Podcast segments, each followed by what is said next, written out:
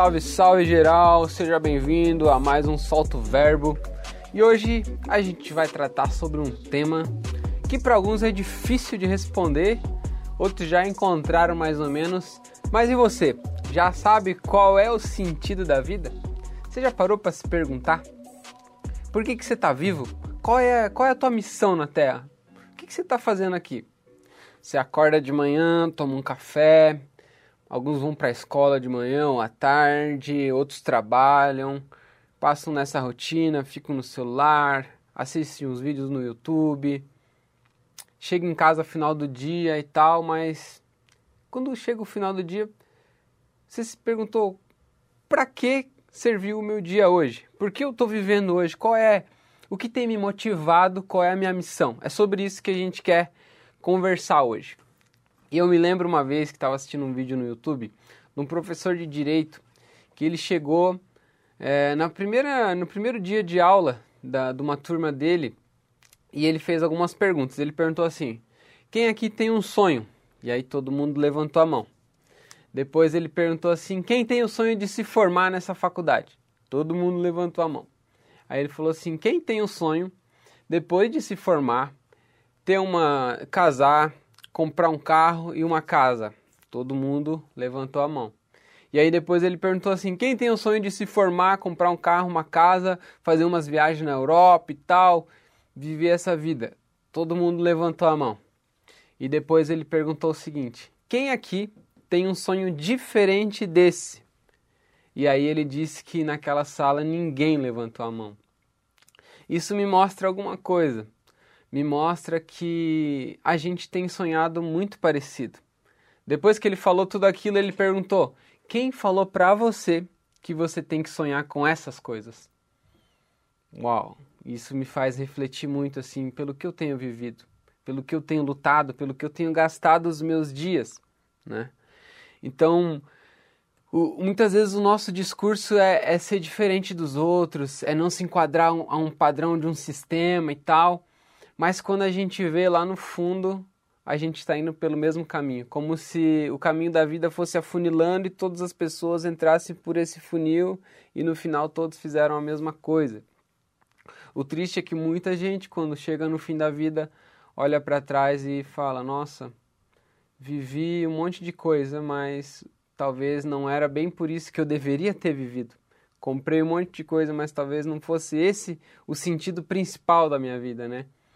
E o objetivo desse vídeo, desse podcast, é justamente te fazer pensar, parar para pensar, para que você não chegue lá na frente e se arrependa da vida que você viveu, mas que você chegue lá na frente, olhe para trás e você possa dizer com orgulho e fale, e fale assim: olha, não foi a melhor vida, não fui perfeito, mas pelo menos eu fiz o que eu pude para que essa vida fosse melhor. Parece que se a gente não alcança essas metas, né, de nossa, ter independência financeira aos 30 anos, né, de se aposentar mais cedo, de ter o carro do ano, de ter uma casa da hora. Parece que a gente, se a gente não alcança, não estou dizendo que isso é ruim, tá? Não estou dizendo que você não tem que lutar para ter um carro, uma casa, enfim, para viajar.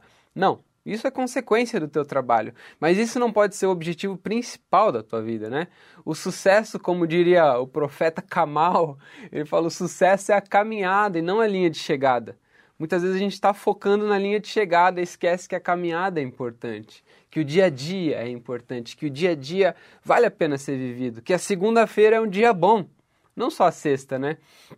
E a gente parece que se a gente não alcança essas metas que, que esse sistema tem colocado para nós, parece que a gente é inferior, parece que a gente é insuficiente e a gente acaba sei lá, se achando menor do que os outros, quando na verdade, tipo assim, uma pessoa que tem um monte de coisa e uma pessoa que tem pouca coisa, as duas pessoas são pessoas de valor, as duas pessoas são amadas por Deus.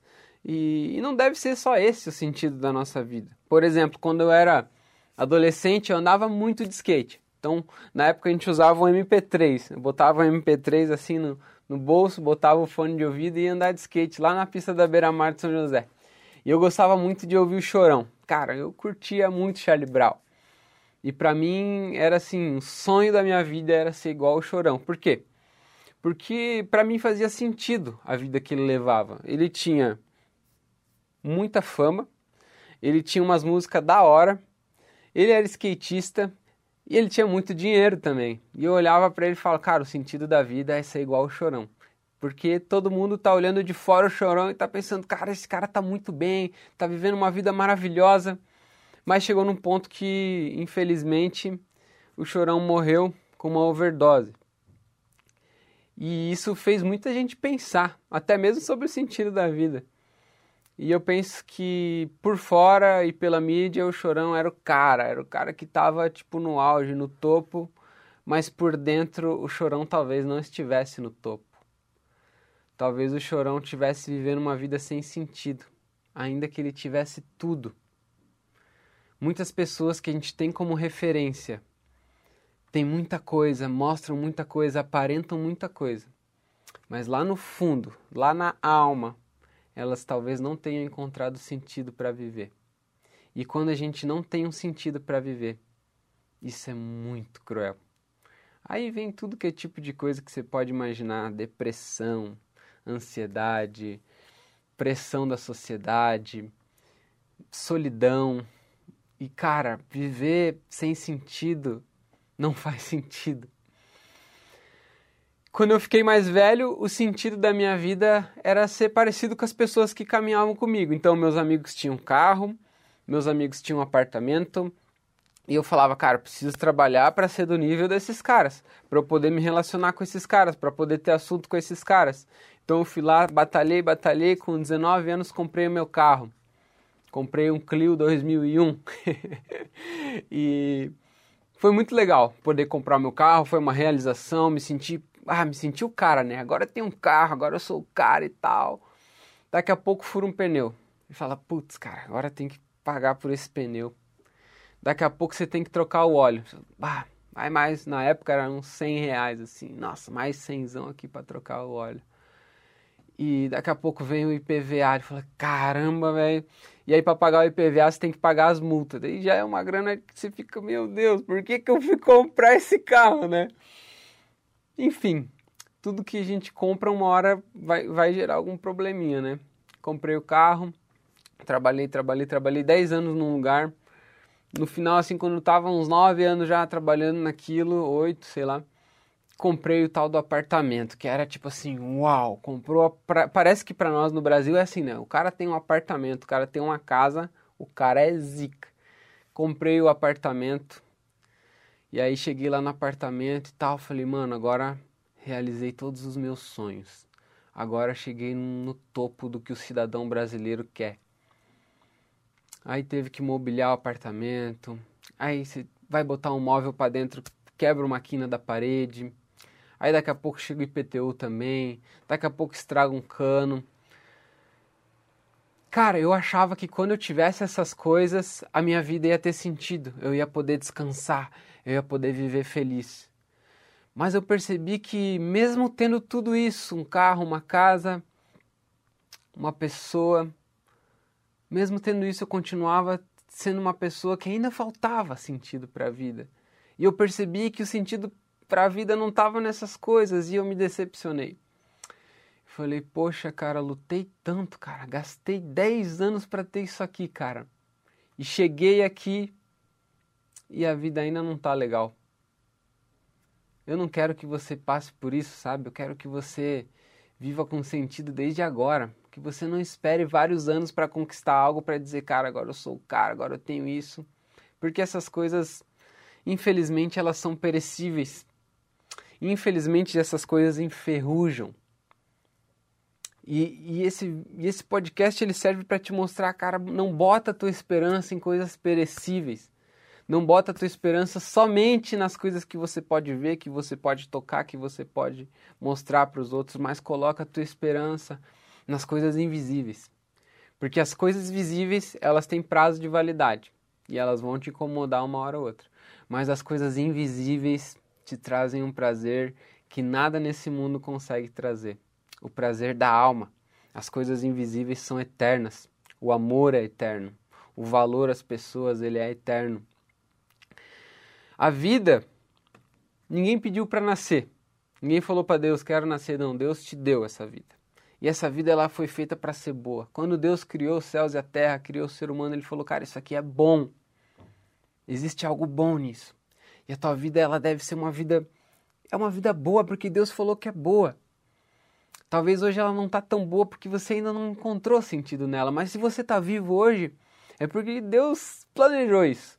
E Deus, além de planejar você, ele não simplesmente te jogou aqui e falou, vai vivendo aí do jeito que dá, faz o que der, vive do teu jeito. Não. Deus, ele também, ele também arquitetou uma missão para você. Ele também planejou um jeito que você vivesse essa vida. Que, e quanto mais parecido com esse jeito que Deus criou, que a gente viver, mais gostoso vai ser viver os dias nessa terra. Só que tem um problema. Existe um inimigo dentro de nós que luta contra essa vontade de Deus. A nossa carne, ela faz uma guerra contra o espírito de Deus e a gente vive constantemente nessa luta. Ora, às vezes eu faço o que eu quero, às vezes eu faço o que Deus quer, e a gente acaba misturando tudo. E muitas vezes o nosso egoísmo toma conta desse propósito, dessa missão que Deus colocou para nós. E como a gente acaba misturando tudo, a gente colhe consequências. Como eu havia falado antes, essas consequências não são boas para a gente viver. Você foi abençoado. Você é abençoado. Você foi abençoado quando você nasceu. O fato de você estar tá podendo ouvir esse áudio agora é uma bênção. O fato de você estar tá vivo e respirando é uma bênção. Mas você não foi abençoado por Deus simplesmente para que as pessoas olhem para você e falem: Nossa, olha esse cara aqui. Esse cara é top, ele tem isso, ele tem aquilo, ele é abençoado. Não. Deus não te criou simplesmente para você mostrar para os outros o quanto sua vida é boa. E aqui é o ponto-chave.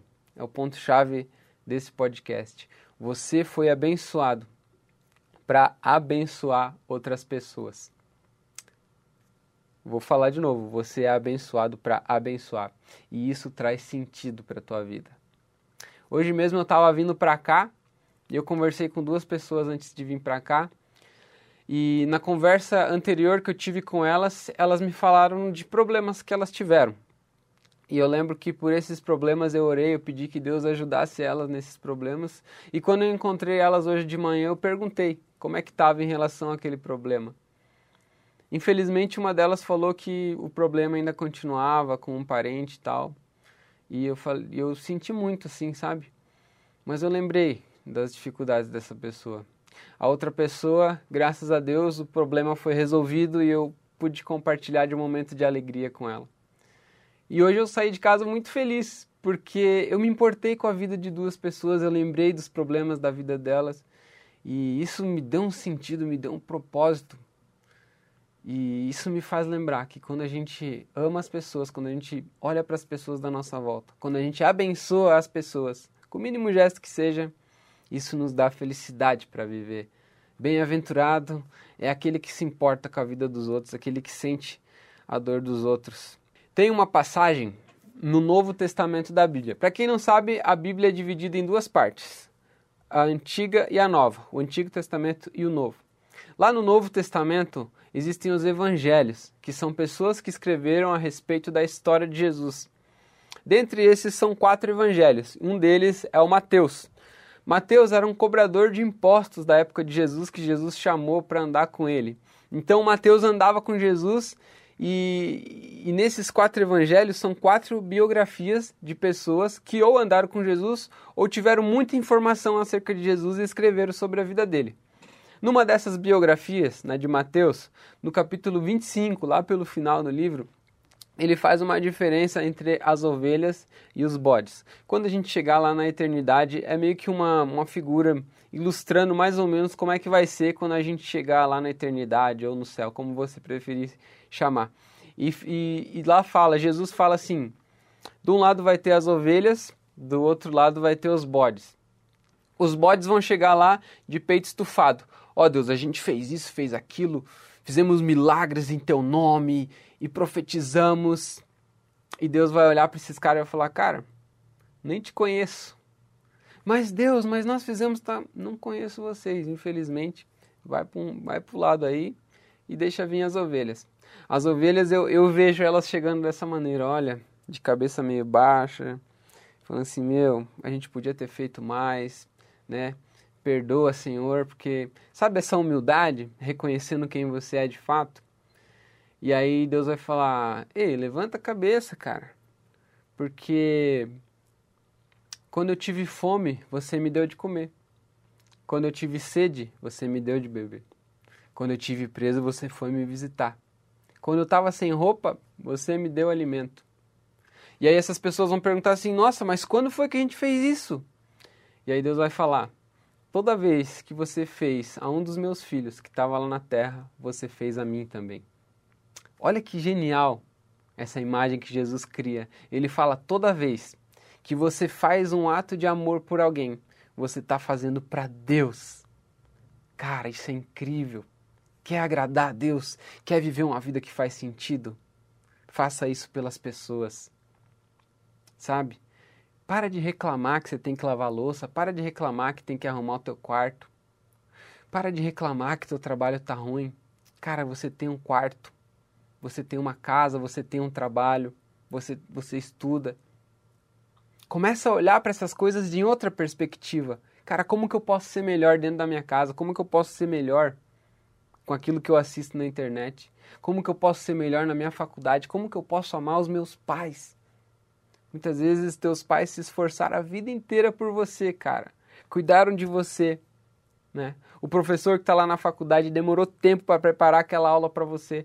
Quando você vai no médico, o médico cuida de você. Todos os trabalhos que tem na sociedade foram feitos para ajudar as pessoas. O barbeiro existe porque ele precisa solucionar o problema de alguém. O médico também. Então a nossa vida ela foi feita para servir o outro.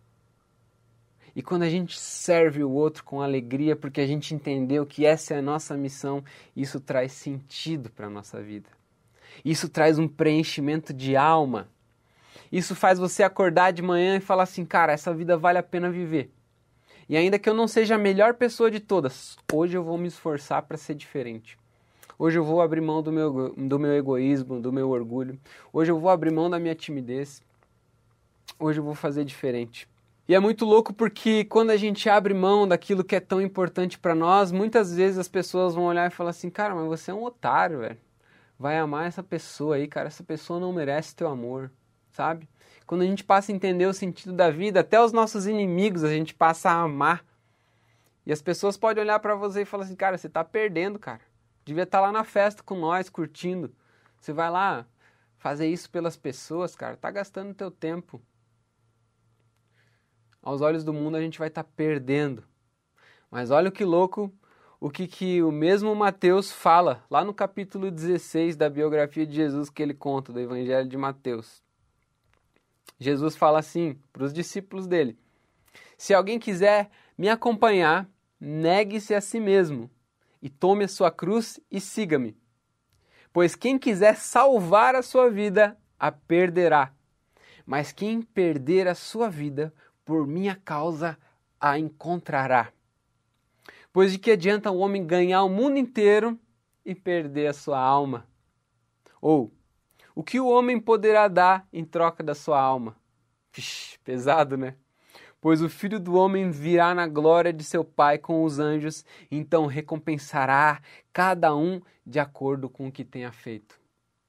Esse esforço que você faz em relação ao outro não faz só bem para você, faz bem para o outro, mas também faz bem para você.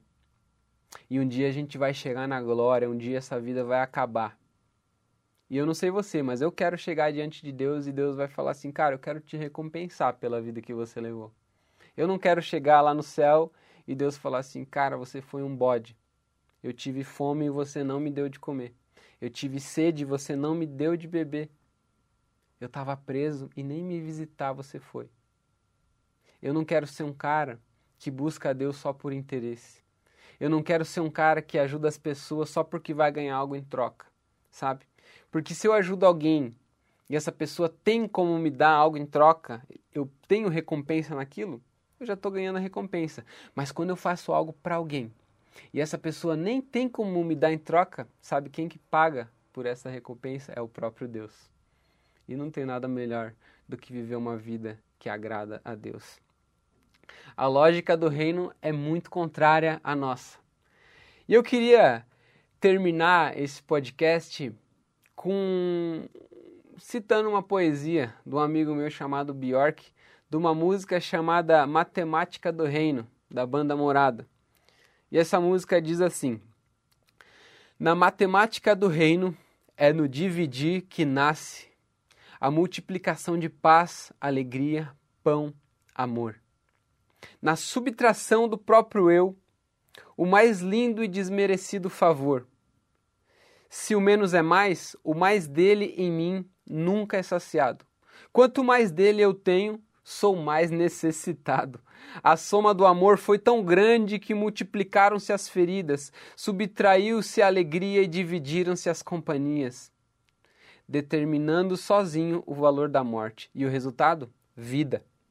Somando todos os meus acertos, não conseguiria eu agregar valor ao perfeito.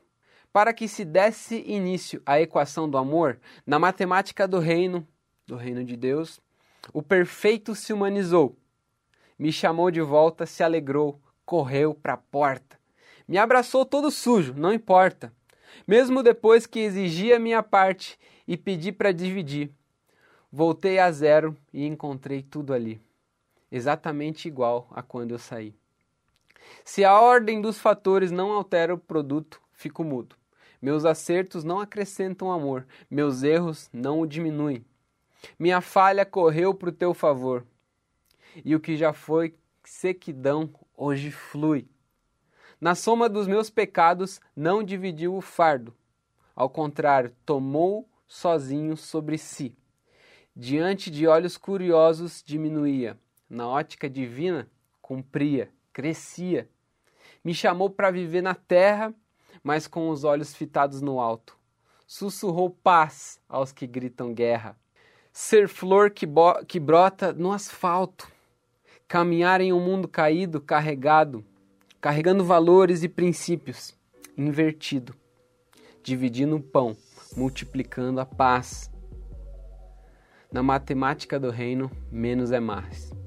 O que Deus diz para você é: decida perder, decida perder, porque Deus vai te dar.